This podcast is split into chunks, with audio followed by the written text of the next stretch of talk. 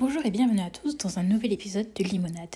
Limonade est un podcast littéraire présenté par moi, Emma, ancienne canieuse, étudiante en sciences politiques et bookstagrammeuse à mes heures perdues sur le compte Instagram La Passeuse de Livres. Aujourd'hui, dans ce nouvel épisode, nous allons parler des dernières sorties littéraires, de mes dernières lectures, des actualités littéraires de cette semaine, mais aussi de mes recommandations culturelles pour finir avec la question du jour. Prenez des quoi boire et c'est parti pour un nouvel épisode de Limonade.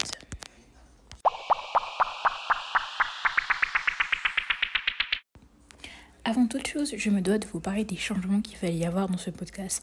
Déjà, euh, ça fait plusieurs mois que je voulais changer le format des épisodes et faire comme une sorte d'émission littéraire, mais pas réellement de 10-15 minutes, au lieu d'avoir des épisodes de 5-6 minutes, qui me coinçaient un peu pour être, pour être honnête. Et comme vous avez pu l'entendre dans l'introduction, cet épisode n'a rien à voir avec les précédents.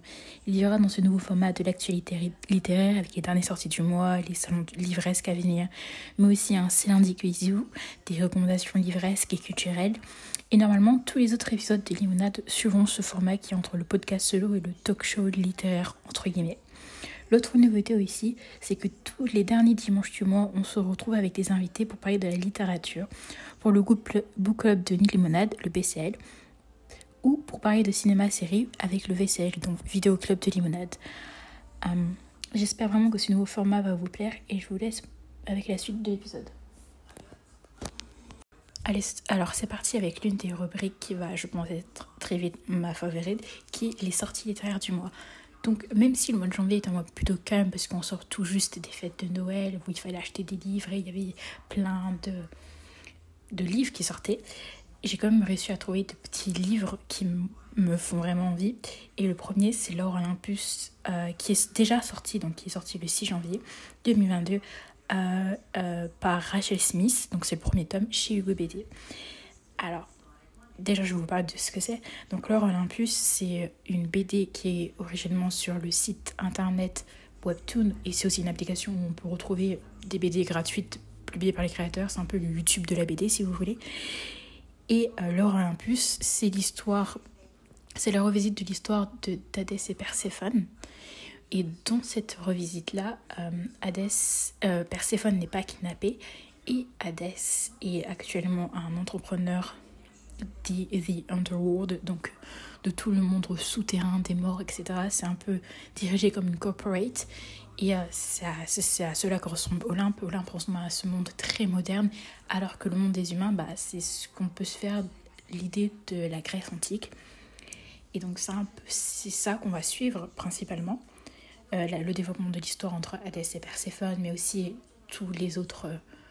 Euh, tous les autres personnages de la mythologie grecque et j'avais vraiment, vraiment aimé euh, cette BD quand j'avais commencé sur Webtoon. Puis j'avais mis en pause parce que j'avais su qu'il allait euh, sortir en BD. Et il est sorti, il est sorti. Et franchement, pour l'avoir vu en physique, il vaut, il vaut vraiment le coup. Genre, il est vraiment extrêmement beau. Donc, voilà. L'autre livre, c'est un livre d'une auteure qui est plutôt assez connue, je pense, surtout dans le milieu de la, du young adulte et de Bookstagram, qui est Angie Thomas avec le titre Concrete Rose, qui, est déjà sorti le 6 janvier, le même jour que le Olympus, euh, chez Nathan. Et donc, euh, Concrete Rose, c'est le préquel de l'autre livre d'Angers Thomas qui s'appelle Tug, euh, The Height You Gave, qui a été adopté au cinéma avec Amanda Stendler et Rose Lynch, si je m'abuse. Et dans ce livre, du coup, on suit les aventures du père de Star, et comment il a vécu le racisme, à son époque. Et donc, euh, c'est un livre, euh, je crois que j'en ai vu, j'ai dû le voir passer plusieurs fois sur Instagram, qui me donne aussi envie, même si j'ai jamais lu encore euh, Tug, je l'avais commencé et je l'ai arrêté parce que c'était assez. C'est très. Les premières pages de Tug sont très oppressantes, je trouve, personnellement. du coup, je l'ai arrêté. Mais Concrete Rose, qui est un peu. c'est l'histoire du père de de Star m'a l'air plutôt bien. Et voilà, du coup, je vous en parle. Ok, l'autre livre que je vous parler, c'est Éducation meurtrière, leçon numéro 1 de Naomi Novik, qui a fait euh, pas mal parler de lui aux États-Unis en bien et en mal, et qui sort le 26 euh, janvier 2022. Et donc, euh, en anglais, son titre c'est Deadly Education.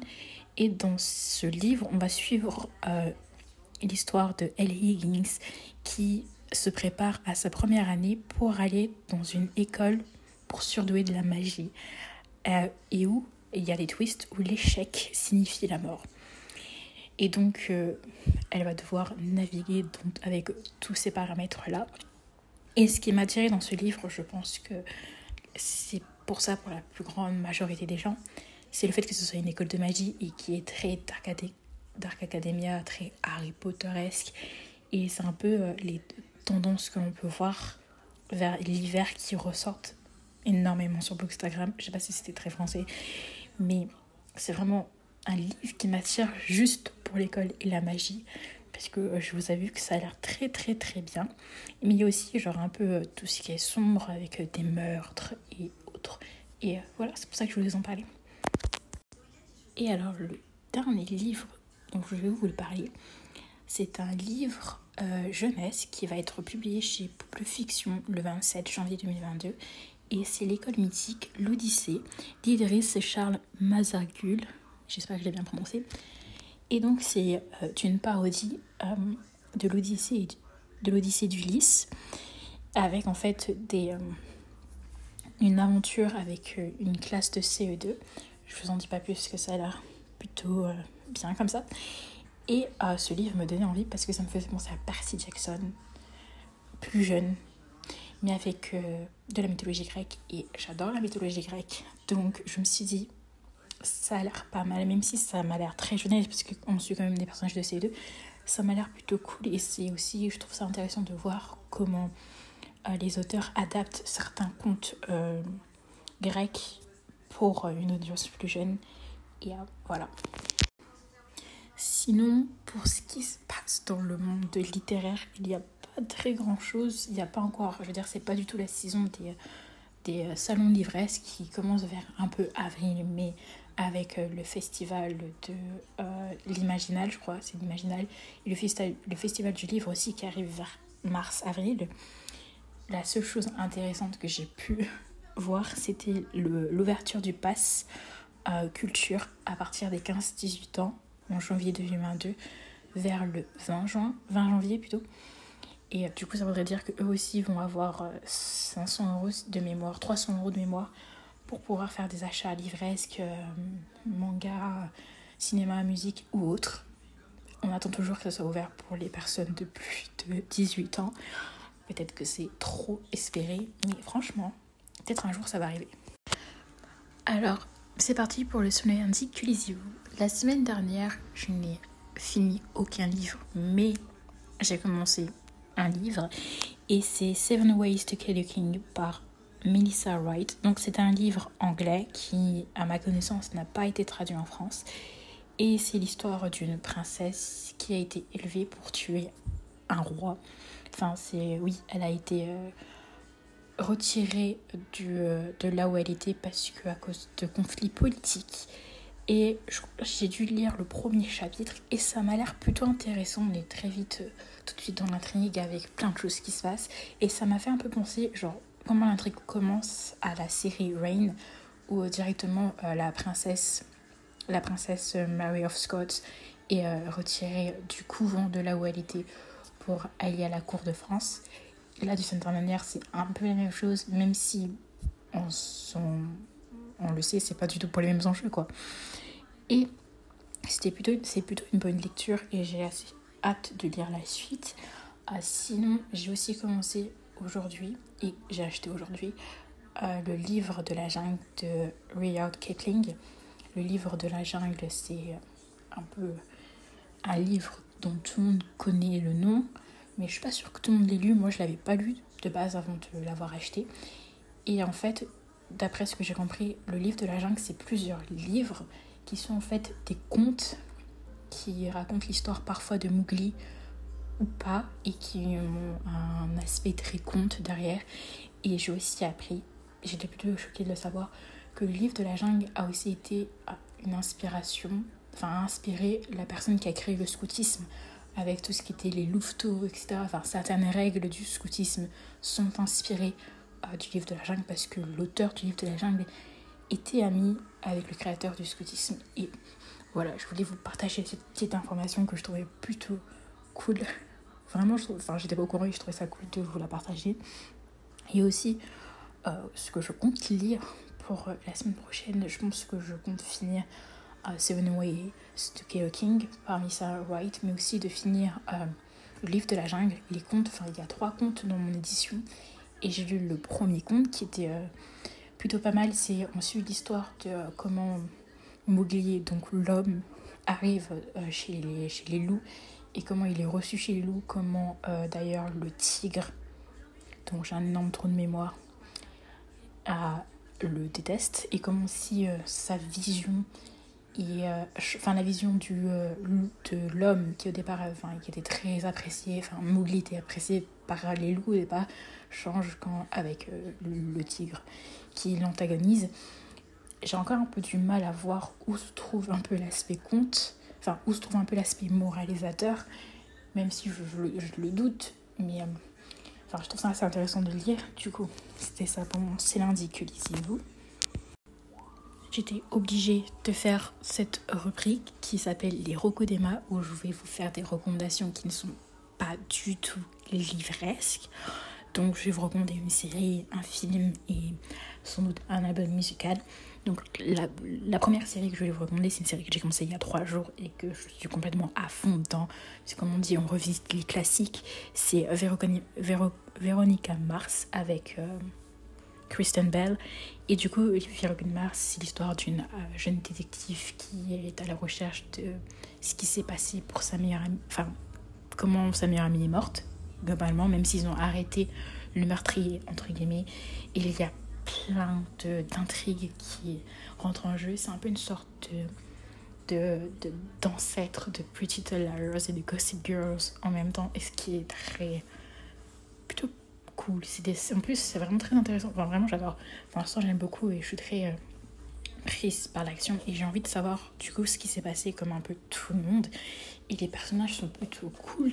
Et au niveau. Euh, enfin, quand on regarde American Mars, on se rend compte que c'est vraiment les années 2000 enfin, au niveau des styles vestimentaires, euh, de leur relation avec Internet ou de leur téléphone.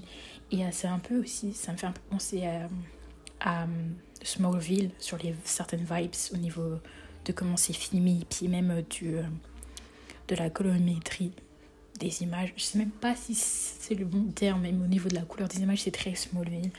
Et du coup, je voulais vous le recommander. Sinon, au niveau de l'album musical, en ce moment, j'écoute en boucle l'album euh, de Bea Miller qui est Wisdom Teeth. C'est un album qui est sorti il y a deux ans maintenant, en 2020. Et c'est un album très personnel pour le coup, où euh, elle nous raconte euh, l'histoire qu'elle a eue avec l'une de ses mères qui l'avait volée quand elle était plus jeune, qui lui prenait l'argent qu'elle gagnait. Et c'est vraiment très poignant et je l'écoute tellement en boucle que mon cerveau est vraiment calé sur, sur cet album. Surtout, ma, personnellement, mon album préféré, c'est. Enfin, mon titre préféré, c'est euh, le tout dernier qui est Self, Crucify, qui est justement en rapport avec sa relation avec euh, sa mère. Et euh, voilà, je vous recommande absolument cet album. Sinon, pour les films, j'ai pas du tout regardé de films ces derniers temps. Enfin, j'ai pas regardé de nouveaux films ces derniers temps, même si je devais voir Spider-Man No Way Home, mais ça n'est jamais arrivé. Et bah, du coup, je n'ai pas du tout pour cette semaine de recommandations film. C'est bientôt la fin de cet épisode et pour le clôturer, je vous propose de répondre à cette question. C'est un peu le débat du jour si vous voulez. Et c'est pensez-vous qu'il y a trop d'adaptations livresques je parle l'ivresse, j'entends BD, livres, manga, parce que je me suis rendu compte que ces dernières années, il y a énormément d'adaptations livresques. Déjà, juste rien qu'en y pensant, les Marvel, qui sont des adaptations de, des BD Marvel, ou même des DC, qui sont des adaptations des, des comics. Et euh, même encore euh, récemment avec Shadowhunters, euh, non, c'était il y a très longtemps Shadowhunters, ou encore récemment avec Shadow and Bone, euh, qui est du coup l'adaptation Grisha en français, il y, a, il y en a énormément. Et parfois, je me sens un peu perdue parce que j'ai l'impression que au niveau de tout ce qui est série cinéma, on n'a plus tellement de choses qui sont produites pour enfin qui sont originales et qui sont uniques à la télé, mais plus des choses qu'on va récupérer dans la littérature pour ensuite l'adapter au cinéma ou en série. D'un côté, je me dis c'est grave cool parce que ça permet de voir certaines scènes à la télé, enfin sur notre écran, mais d'un autre côté, je me dis que on peut pas, est-ce qu'on ne peut pas faire des choses plus originales d'un certain moyen?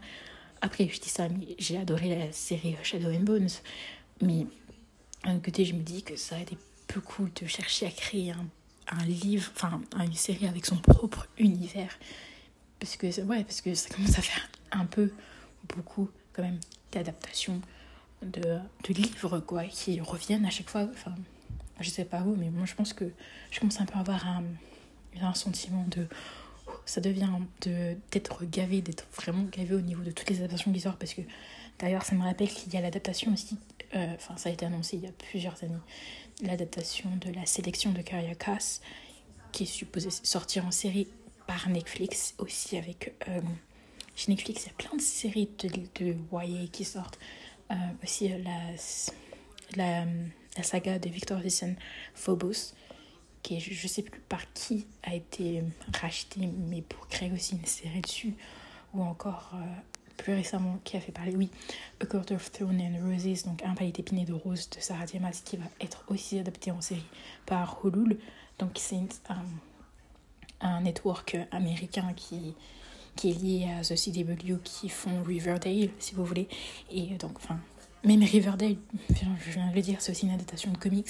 Et du coup, je trouve que en ce moment, il y a beaucoup d'adaptations et plus tellement de nouveautés, qui, ouais, de choses pures, dures, qui sont nouvelles. Et je trouve ça triste, un peu, ouais, je trouve ça un peu dommage que de se contenter d'adapter des œuvres qui existent déjà. Peut-être que je tourne un peu en rond. Mais c'était un peu euh, mon euh, ressenti sur ça. Donc n'hésitez pas à me dire, vous, votre ressenti sur euh, ça. C'est la fin de Limonade. Merci d'avoir écouté cet épisode. D'ailleurs, si cet épisode vous a plu, n'hésitez pas à laisser un commentaire sur la plateforme de votre choix et aussi à me dire si vous avez aimé ce nouveau format. Quant à moi, je vous dis à la semaine prochaine, même heure, même endroit.